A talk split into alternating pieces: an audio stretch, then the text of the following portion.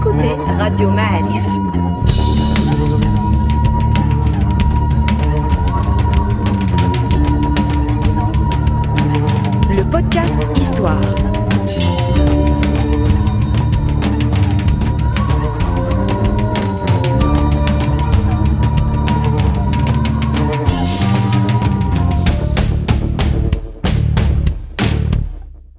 La saison 3 du podcast Histoire vous est offerte avec le soutien de Maroc Télécom. Bienvenue les amis dans un nouveau podcast Histoire de Radio Ma'alif, nouvelle plongée dans le Maroc euh, d'il y a mille ans à peu près, toujours à Marrakech dans un très beau site avec le professeur euh, Oujama. Je suis content à chaque fois que vous venez parce que c'est toujours un très Merci, bon moment. Merci. Alors aujourd'hui on parle de Ibn Soumart et Abdel Moumen, c'est ça? Oui. Des noms que vous avez... Enfin on va quand même raconter l'histoire du début de cette, euh, ce podcast. Je vous ai posé la question un jour, des noms que nous devrions retenir comme ayant un lourd impact sur ce que nous sommes aujourd'hui. Et vous avez parlé de, évidemment, de, de Panthéon Zechfine, marocain. le panthéon marocain, voilà. Ou Et- même maghrébin. le maghrébin. Et très vite dans la conversation a surgi ce qui est plus ou moins un duo, c'est-à-dire euh, Ibn Soumot, l'idéologue euh, al-Muhad, et Abdel Moumen, le, le premier grand sultan, je ne sais pas s'il faut l'appeler sultan, le émir, le- c'est vous qui Khalifa. ça. Khalifa, voilà, de l'empire euh, al-Muhad. Donc par où on commence cette histoire, s'il vous plaît? Alors, bonjour mes amis. Alors, on vous invite, euh, comme a dit, de replonger un peu dans cette histoire d'il y a mille ans, à peu près mille ans, et parler d'un personnage, disons, exceptionnel. Il est exceptionnel vraiment pour, dans l'histoire du Maghreb. Il s'agit de Bentoumert, qui a pris le titre du Mahdi, qui est un titre chiite, mais qui est né en tant qu'Assafou. Il est né vers 1080, il est mort à Tinmel, il est né à Harga, c'est-à-dire Argan, Aragan, église d'Aragan, aujourd'hui dans la province de Tiznit. C'est vers l'est de Tiznit. Alors, il s'appelle Mohamed ben, Mohamed ben Abdullah ben Tumert. Mais le nom initial de son village, de sa tribu, de sa fraction, c'est Assafou. Assafou, c'est-à-dire le flambeau. On nous dit que sa maman l'appelle déjà Assafou parce qu'il a un esprit vif, il est curieux, il est disons même hyperactif. C'est de là que vient ce surnom. Ah, le, le, le flambeau. Eh oui, c'est le flambeau. Et c'est le sens de Assafou en Tamazigh.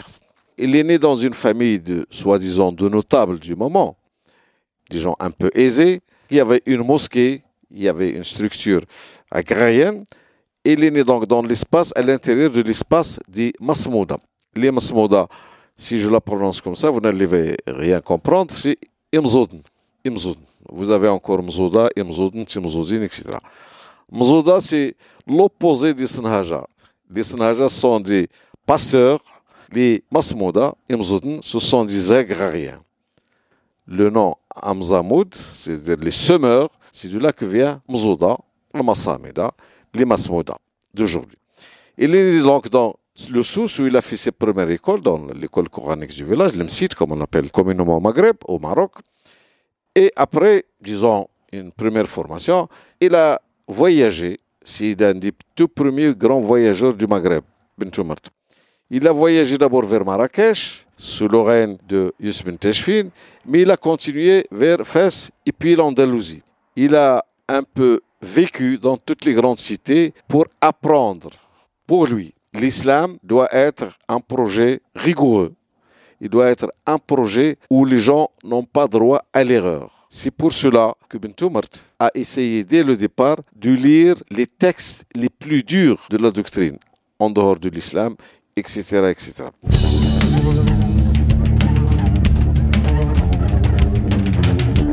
Quand il a fini de l'Andalousie, qui ne l'attire pas beaucoup, d'ailleurs c'est sous le règne des Almoravides, il a voyagé vers la Tunisie et vers l'Orient jusqu'à Bagdad On nous dit qu'il a appris beaucoup de choses en Orient et qu'il s'est initié en même temps à la doctrine ash'arite et chiite, c'est-à-dire de- deux choses de doctrine carrément opposées. L'une croit en le Mahdawiya, le chiite, l'ash'arite, c'est la doctrine qui prend une lecture juste mais intégrale, à la fois interne et externe du texte. أي العربية القراءة الباطنية والظاهرية القراءة الباطنية والظاهرية étant donné que pour lui, ce qui régnait au Maroc comme doctrine, au Maghreb comme doctrine, pardon, c'était le madhab Dahiri d'Ibn Hazm, c'est-à-dire une doctrine adaptée à la situation de l'Andalousie où vivaient et cohabitaient à la fois les musulmans, les juifs, les chrétiens. Donc on ne peut pas faire une lecture ni une application rigoureuse de l'islam. Autrement, on va chasser ceux qui ne sont pas musulmans. Pour Bentumert, il faudrait donc conjuguer à la fois la lecture interne et externe du texte de l'islam. Et à partir de ce moment, il va s'initier à ce qu'on appelle ilmul bayan. Ilmul bayan, c'est-à-dire l'interprétation, interpréter et exposer ses idées. De retour de l'Orient, où il a vécu à peu près 7 à 8 ans, toute son histoire, on la connaît à partir de la Tunisie, quand il a débarqué en Tunisie. Parce que. Il a quel âge là à peu près? Il devrait avoir les 27, 32 ans. Ça hmm. dépend la date de naissance parce qu'il est mouvante, il bouge un peu. Alors, si à partir de la Tunisie, le texte d'El Beydaq, Abu Bakr Sanhaji, qui s'appelle Kitab El Beydaq, deux fois traduit en français par Ivaris Livy Provençal, et annoté plus tardivement, d'une façon marocaine, par Abdullah Ibn Mansour. Le Baydaq, il est contemporain de Ben Soumert. Oui. Le Baydaq, c'est le disciple indirect de Ben Soumert, parce que le Baydaq, à mon avis, il est illettré. Il est connu par son accompagnateur. Il tirait la bride de son mulet. C'est-à-dire, ce n'est pas quelqu'un de très... Entre parenthèses, pour vous dire que le texte que nous avons du Baydaq, c'est un texte plein de tamazirt, du Haut Atlas, édicté par le Beydaq en tamazirt et annoté par les étudiants de Tinmel. Étant donné que le n'a pas accès à l'écriture ni à la lecture. Ce qui fait. Donc il raconte en fait. Un contemporain. Abou Bakr. Non, il raconte euh, oralement. Il raconte oralement et, les autres ont noté. Hum. C'est le, livre du Beydaq, à mon avis, d'ailleurs, euh, Feu, c'est les qui est un natif de pas très loin de Tinmel, avait le même avis que j'ai aujourd'hui parce que lui, il a travaillé vraiment sur le texte. Alors, à partir de ce moment, Akhbar al-Mahdi, c'est-à-dire les, informations, les renseignements sur le Mahdi, commencent à partir de ce texte. C'est le premier grand texte de l'histoire du Maghreb, du Maroc, écrit et dicté par, au Maroc. Donc, c'est fait par les Marocains, les Maghrébins eux-mêmes. Donc, à partir de la Tunisie jusqu'à Bjaya, jusqu'aux environs de Tlemcen, il a fait la rencontre de Abdelmoumen, qui est un jeune étudiant qui sera disciple et qui est projeté aller en Tunisie et puis aller jusqu'en Orient pour parfaire sa formation en matière de la science islamique.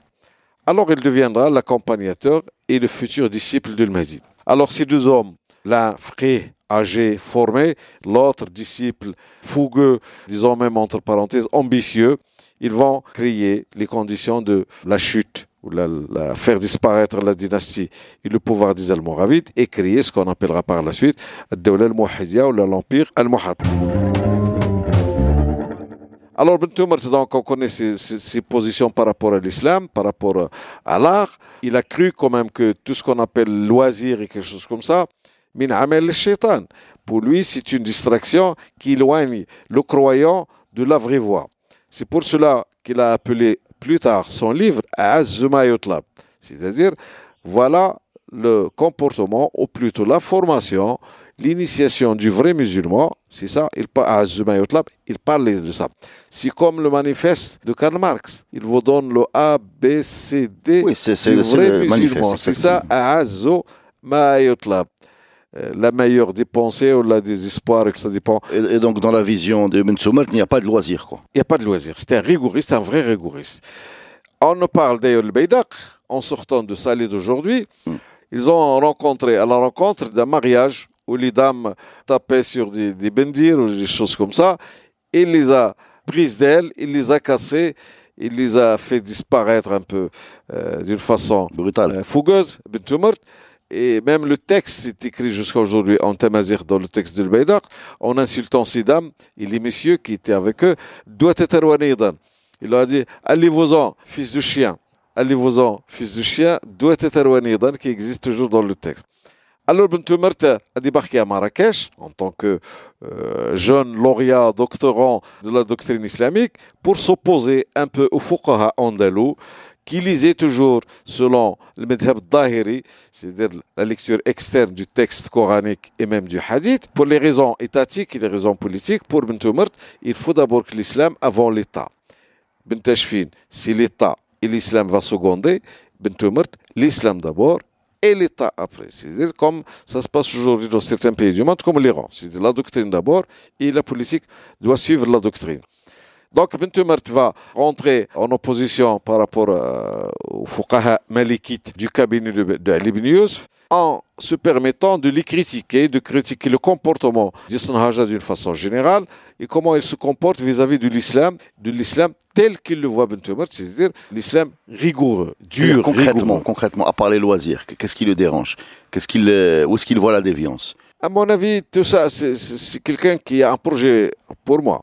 Bentemert, et c'est quelqu'un qui a un projet politique. Il est venu d'une structure agrarienne du Sousse où déjà les Bédouins sont mal vus. Alors que le Maghreb ou que l'islam soit gouverné et régi et géré par les Bédouins, pour lui, c'est déjà euh, quelque chose de dégradant parce qu'ils sont loin de la culture, de l'qira'a, de l'fahm, de tout ça. Il n'existe pas chez eux. Pour lui, ils ne sont pas aptes à faire euh, Pas évoluer. Donc pour lui, c'est un projet politique. C'est pour cela que la plupart de ceux qui ont écrit sur Bentemort, ils l'ont appelé le réformateur. Il l'a réformé. C'est à peu près, euh, entre parenthèses, je sais pas, je vais faire une petite comparaison, il vaut ce qu'il vaut, mais c'est juste pour la pédagogie. C'est comme Jésus-Christ. Il a voulu réformer le judaïsme, les juifs ont refusé sa réforme, et ça a donné le christianisme. Alors, Bentemort a voulu réformer le, le malikisme, disons, d'Alou et du Maghreb, et ça a donné le malikisme plus l'Ash'ariya. Donc, il a ajouté un autre ingrédient à la, do- la doctrine existante déjà, ça a donné ce qui existe dans la constitution marocaine et algérienne et tunisienne, l'aqid, le madhab al-maliki ou l'aqid al-ash'ariya. Est-ce que vous pouvez décrire la Aqid al-Ash'ariya L'aqid al-ash'ariya, c'est l'ash'aira, ce sont, entre guillemets, ils ne sont pas des marginaux dans la pensée islamique, mais ils ne sont pas majoritaires. C'était les gens qui critiquent de l'extérieur, mais ils n'ont jamais réussi, comme euh, les autres, euh, le Hanabila ou même le Khawarij l'autre, avoir un état à eux et avoir justement à, à mieux expliquer leur projet. Ce qui fait ils ont critiqué. Ibn Tumurt est influencé par ce courant parce qu'il s'opposait. C'est un courant d'opposants. C'est comme euh, le socialisme, le communisme à un moment donné, ça donne à tout opposant Une structure. déjà une plateforme toute faite. Oui.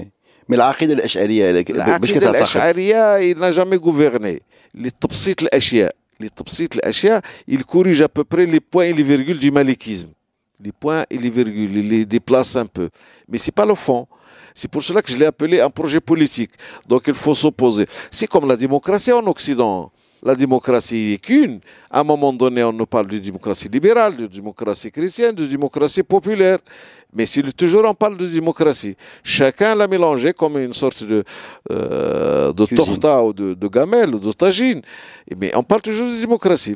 Et le malikisme, qui selon Ben Khaldoun, Ben Khaldoun nous dit que واستقر أهل بلاد المغربية على المذهب المالكي لأن ظروف بلادهم ومناخها وكذا وكذا وجغرافيا تشبه بلاد النجد. pour Ibn Khaldun, c'est parce que le Maghreb ressemble à Najd que le malikisme est installé.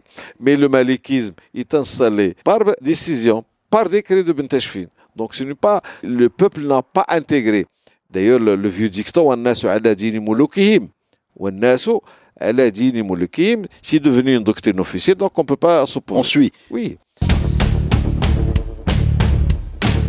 Donc, Bint va rentrer en débat il va les mettre en difficulté et ils vont l'accuser de charlatanisme, de faire travailler les djinns et même de pratiquer la magie, alors que lui, il a déjà des troupes avec lui. Il a réussi quand même à convaincre les élites des Almohades, les, les futures élites Almohades, qui ne sont que des Msmouda de ces vallées proches de Marrakech, qui vont de Tinmel à Zat et qui vont jusqu'à Amzmiz aujourd'hui. Ils vont pas l'emprisonner. Si, ils vont essayer de l'emprisonner. Il a même participé à une des grandes batailles pour détrôner ibn Yusuf, qu'on appelle euh, le Bhira, ou le Tarzout, c'est le nord-est de Marrakech, où Abdelmoum a été blessé. Et ils ont quitté donc Marrakech, ils sont allés vers Tinmel, c'est-à-dire le fin fond du Haut-Atlas, la gauche, c'est la route de Sousse jusqu'à aujourd'hui. Alors, ils vont créer une sorte d'État embryonnaire à Tinmel. Ibn Tumurt va donner à sa personne le grade de imam. Et il va s'appeler chez ses disciples l'imam al-Mahdi. C'est de là que vient l'imam al-Mahdi. Quand on parle de l'imam al-Mahdi dans le Haut Atlas, c'est le Mahdi ibn Tumurt. Ce n'est pas le Messie. D'ailleurs, c'est l'imam al-Mahdi. D'ailleurs, on ne parle que ça dépouille quelque part à, à Ouad Nefis ou à... J'ai j'ai une question à ce point du récit, c'est Mohamed. Je me pose la question. On, est, on est devant un réformateur qui se présente comme étant porteur d'une vision plus rigoureuse de l'islam et qui accuse euh, les gens qui sont au pouvoir, donc les Almoravides, de déviance vis-à-vis Oui, de. Oui. Mais est-ce qu'on n'est pas, n'est pas juste dans un, dans une guerre entre guillemets tribale À peu près, oui. qui, oui. qui, qui vient se Moi, je l'ai peindre annoncé, moi, que c'est Silim Smoda maintenant. Voilà, donc qui il vient se se, réveille. qui vient se peindre avec des, parce oui, que bon, euh, on va- je vais en parler après. Ouais. Silim Smoda qui se réveille, ils ont trouvé un leader. voilà. Ils ont trouvé un leader. Ils ont perdu la terre, c'était toute la plaine du House, donc où, où se trouve, euh, où ils bâtit et créent et fondé Marrakech. Maintenant, ils ont quelqu'un qui parle leur langue et qui parle de leurs intérêts d'une façon indirecte. Vous allez rester des musulmans, mais vous allez échapper à la tutelle d'autres tribus qui sont les Snaja. D'accord, voilà. c'est le pays c'est une guerre de pouvoir. Alors, presque toute l'élite, les cheikhs de la montagne, se sont fédérés autour du Mahdi.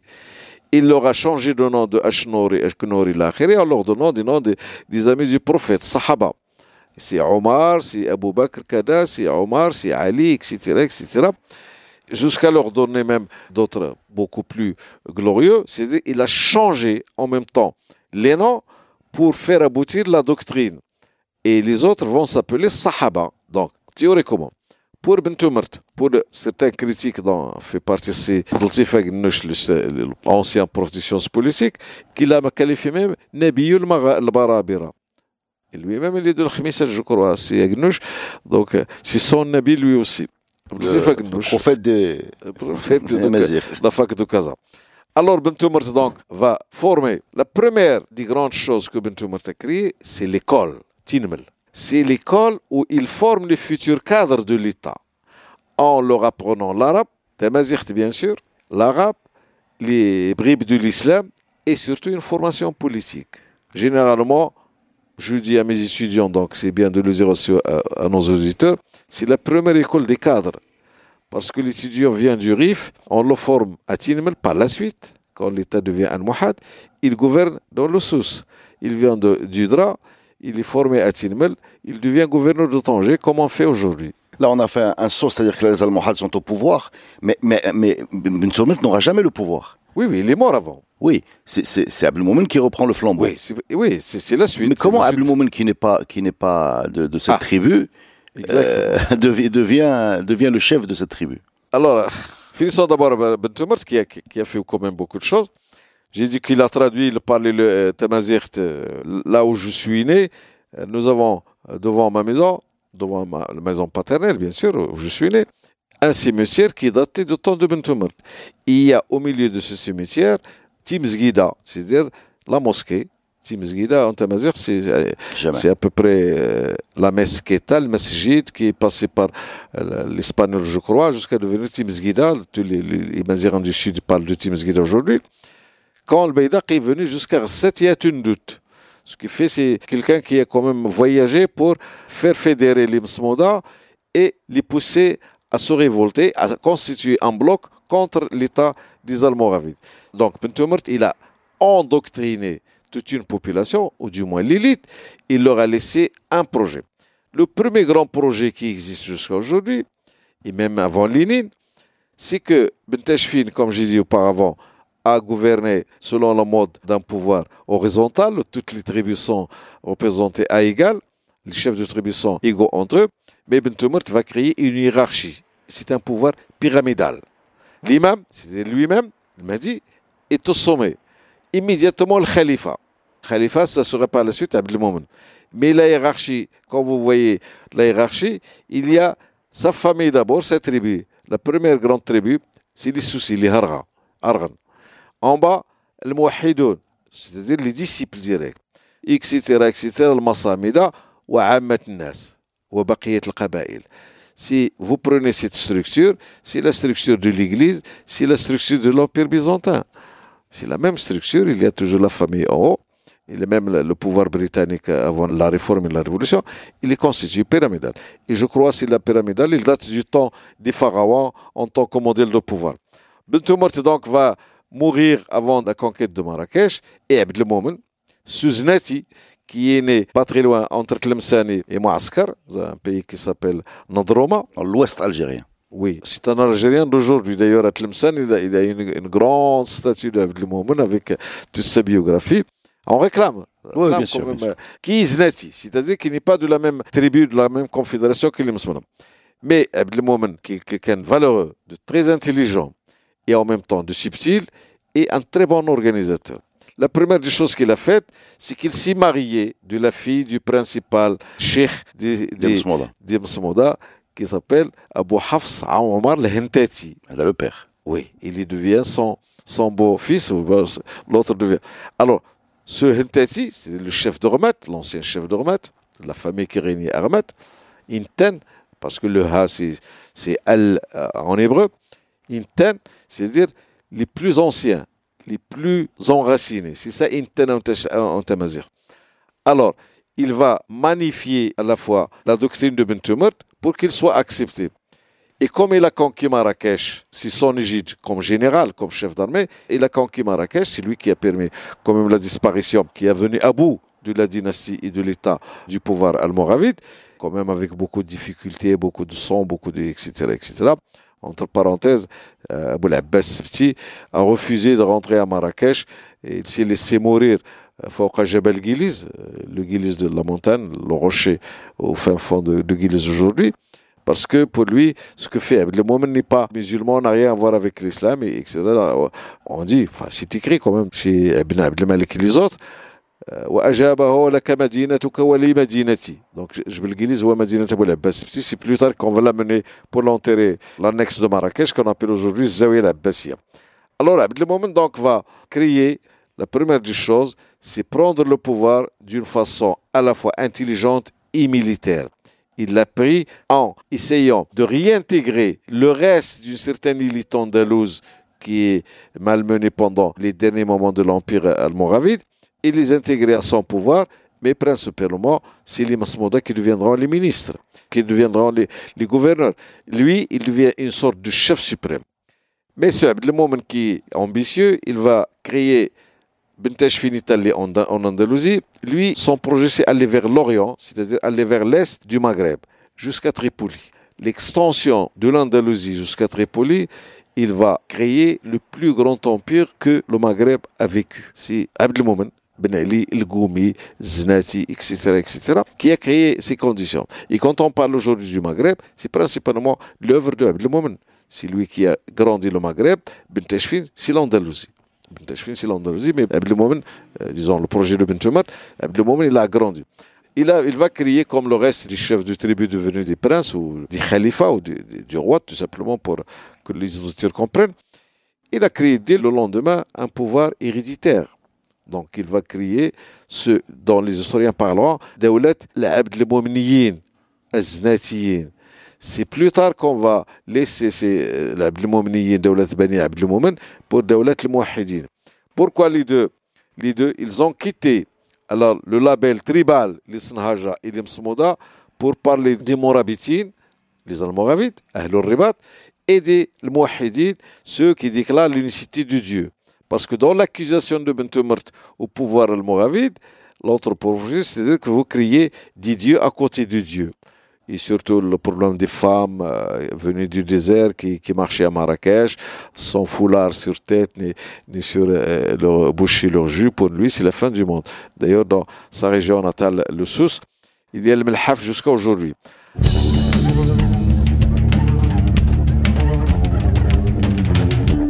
Alors, Abdelmoum donc va agrandir l'empire, il va centraliser le pouvoir et il va défendre l'Andalousie.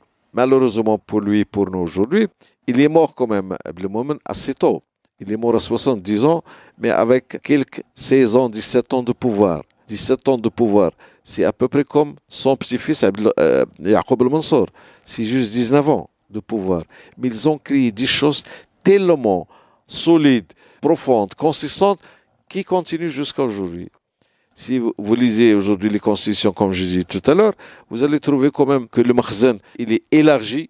Le makhzen al-Mu'avid, il est un peu restreint. Le makhzen al-Muhad, il est beaucoup plus élargi. Il a intégré cette notion d'urbanité et cette notion de citadinité basée sur les agrariens et non plus sur le kharaj euh, venu d'ailleurs de l'Andalousie, etc. Et Abdelmomen, malheureusement pour lui, est souvent ignoré pour les élites. Parce que Yaqub al-Mansour apparaît beaucoup plus apparent Son que son grand-père. Parce qu'il il a créé beaucoup de choses. L'État, le makhzen, proprement parlé, il est de Yaqub al-Mansour. Parce que c'est lui qui l'a ouvert, c'est lui qui a permis. Bien sûr, le troisième prince, c'est toujours le- le- celui qui profite des prémices du pouvoir. Ce qui ont fait ses ancêtres. Lui, il en profite largement. Alors, ce il faudra donc s'intéresser à lui. D'ailleurs, c'est Abdullah Gnoun et même l'encyclopédie du Maroc, le Ma'lama, euh, on a écrit des choses très intéressantes pour expliquer à la fois le phénomène Abdelmomen, qui est venu de loin, mais qui est le disciple de Tomer quand même, et qui a réussi à maintenir, à créer les conditions d'un pouvoir pérenne qui a duré quand même pas très loin de deux siècles. L'Empire al-Muhad, il a duré grâce à Abdelmomen, et puis l'extrême majeure partie de son temps, c'est la guerre, mais il a créé quand même les conditions. C'est comme Napoléon, ou Jules César et les autres, il faut d'abord des guerres, il faut stabiliser. Moulay Ismail, il a mené les guerres pour unifier ou détruire un Maroc le reconstituer, mais il n'a pas fini le boulot. Tout simplement, c'est la critique que je fais, pas la critique, la personne, c'est des conditions historiques. Abdelmomen, quand même, il a réussi à créer ce grand Maghreb dont tout le monde parle, alors euh, à ce moment qu'il existe. Si vous étalez la carte de l'Empire almohade, il vous posez l'État mérinide et même l'État alaouite, vous allez vous trouver entre 14%, 15%, jusqu'à 18% de la superficie en partant du Maroc. Le reste, ce n'est plus le Maroc, c'est la Mauritanie, c'est l'Algérie, c'est la Libye, c'est une partie de la Libye, et c'est la Tunisie. C'est ça les, les- les empires. C'est l'Espagne. Le Moyen Âge a permis. Et c'est l'Espagne aussi. c'est l'Espagne, c'est Et le. Portugal. Et voilà. Et j'espère que nos auditeurs vont euh, goût- prendre goût à l'histoire quand même. Là, ils ont quoi l'histoire Au lieu que ce soit Là- juste euh, pour les spécialistes, euh, la culture, l'histoire se base sur la, la culture des gens doit se baser sur l'histoire. Parce que l'histoire, c'est le temps et l'espace, pas plus. Le- le-. On commence avec une doctrine très dure, celle de Ibn Soumertz. Oui. Et d'après le professeur Triki, vous devez connaître, Oui, oui. À l'exercice du pouvoir, on s'éloigne assez vite de la doctrine.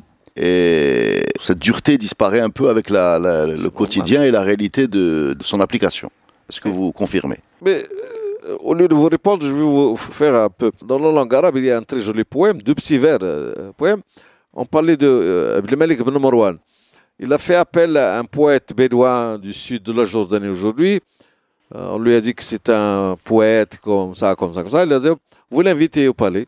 Il est venu pour lire son poème devant le, le- le khalifa. Alors, il a utilisé sa culture, c'est du bédouin, pour parler du plus fort bonhomme du moment, Abdelmalik ibn Marwan.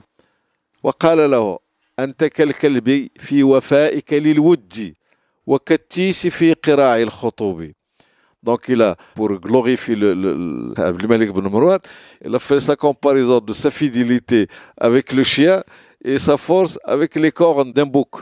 Alors, le sultan, enfin le khalifa, il dit, voilà mené à Rosafa. Il l'a installé dans le palais pendant quelques mois, il est revenu. Et là, sa poésie a changé. Il a dit, آه، عيون المها بين الرصافة والجسر جلبنا الهوى من حيث أدري ولا أدري Voilà le bonhomme qui parlait du chien pour comparer le, le khalifa. Et aujourd'hui, il parle de la beauté des yeux des femmes, de l'eau, de la verdure, des, des jardins. Et c'est ça le changement. Quand l'État, les, premiers, ils vont souffrir, c'est les doctrinaires, ils sont rigoureux, c'est comme Lénine et Staline. Après, ça, ça devient, ça doit s'ouvrir obligatoirement, disparaître.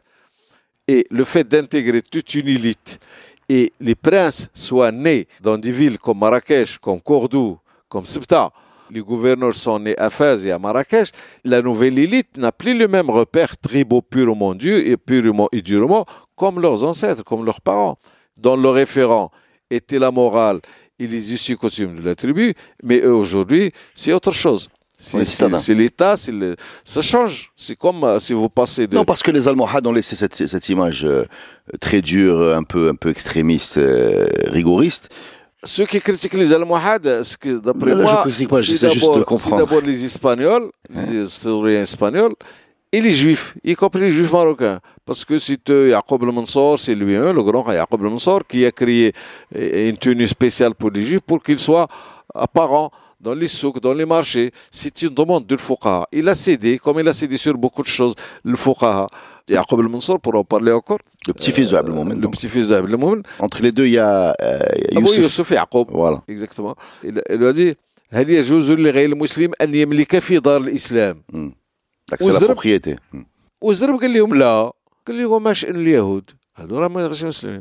من هنا ولا عندنا المشكل ديال اليهود اللي كانوا كيملكوا البلاد وكاينين هنا دوبي اكستون وعندهم أراضي وفلاحين إلى آخره. هذا الرد السريع سيت فاسون دو ريبوندر a créé chez nous يهود السلطان être, être soumis directement à la tutelle du khalifa Yaqub euh, ils ne vont plus avoir accès à la terre directement, ils la possèdent indirectement avec les tribus, les gens, les, les douars, etc., comme ça se passe un peu partout dans le sud du Maroc. Et ils quittent un peu le territoire agrarien pour s'installer dans les villes. On a créé les conditions de quitter la diversité rurale pour une urbanité de Mlah. On, a, on a créé les conditions. Et ben c'était ça. Ce n'est pas une erreur, mais c'est une politique d'un moment. C'est l'équilibre du pouvoir.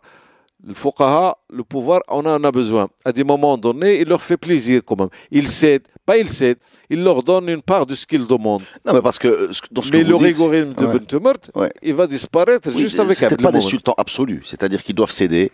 Euh, la politique, c'est ça. oui. Il faut faire la part des Euh, choses, comme on dit. Abdelmoumen, c'est aussi le moment où l'empire almohade a une énorme puissance financière. Oui, bien Je sûr. crois que le, le dinar le, le c'est un dinar almohade est encore. euh, Oui, quand vous gérez un espace énorme où il y a de l'or, il y a de l'argent, il y a de l'agriculture, Il était, il était la devise de l'époque. Il y a des gens qui produisent. Il y a la paix. Il y a la paix. Il n'y avait pas d'opposants au départ. Ce que les gens produisent. L'intérêt de la paix, c'est qu'il permet la stabilité à la fois du pouvoir et la réactivation de l'économie, disons même euh, l'essor de l'économie. Et quand l'économie marche, l'État gagne L'État gagne parce que le- les revenus, l'assiette qu'on a- on l'appelle aujourd'hui chez les, L'assiette euh, fiscale. les gens, la- L'assiette fiscale augmente. Et ça permet de bâtir la Koutubia ou la Lépan ou même euh, Yaqub al-Mansour pour en parler encore. C'est grâce à, à une économie florissante qu'il a pu créer la première grande armée de métier qui a disparu avec lui d'ailleurs. Qui a disparu avec C'est lui. Jacob Mansour. يعقوب المنصور et on est revenu à l'armée tribale تولى عندنا الجيش بالصيغه التركيه ديال السعديه euh, ça, euh, il y a également une puissance, alors ça surprend beaucoup, c'est une puissance même euh, navale à l'époque des Almohades. Oui, Mohammed ils avaient tout. L'empereur Al-Mouhad, il a stabilisé l'Andalousie, quoiqu'il il commence à la perdre déjà en 1212, euh, ce qu'on appelle Marakat al-Uqab ou l'Iqab, tout dépend comment vous la lisez, comme quoi le sultan est sorti un peu de limite du droit canonique, donc euh, donc Marakat puni, punition. hein, etc. Ce qui fait la politique, c'est ça. Vous gérez et vous créez quand l'économie est stable et les gens sentent que c'est dans leur intérêt. Donc ils participent d'une façon ou d'une autre. Du moment qu'il y a la crise, une crise quelconque, ja'iha ou quelque chose comme ça, les gens payent moins parce qu'ils produisent moins. Et le trésor public Souffre. souffre. Donc il n'y a plus d'entrée d'argent pour faire quoi que ce soit. Et Non, non, mais à, à part, à part le côté euh, stable, etc., on a, on, on- on- avec le duo euh, Ibn Soumert Abdelmoumen, on passe de la doctrine à la côté- politique, oui. à, à la politique, au développement et même à la construction. Oui. Euh, on est déjà plus vraiment dans le tribalisme vu que la civilisation urbaine, c'est commencé par l'Andalousie et surtout commencé par les Almoravides, a permis de créer un flux de population qui quitte pour des raisons commerciales et autres. Les seigneurs, qui est devenu une tradition marocaine jusqu'à euh, une date récente, les seigneurs du contrées lointaines, parfois achètent une maison, construisent une maison à Marrakech ou à Fès. Et parfois, ils prennent une deuxième épouse, qui est Fassi ou Marrakchi, et qui va donner naissance à des Marrakchi ou à des Fassi, et non plus à des Soussi ou à des Fileli.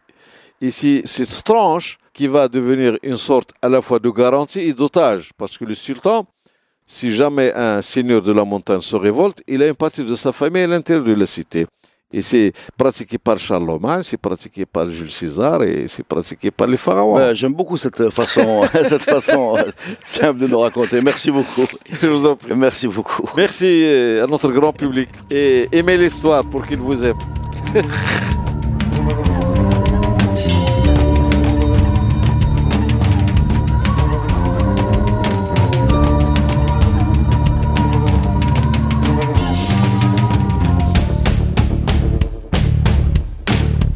La saison 3 du podcast Histoire vous est offerte avec le soutien de Maroc Télécom.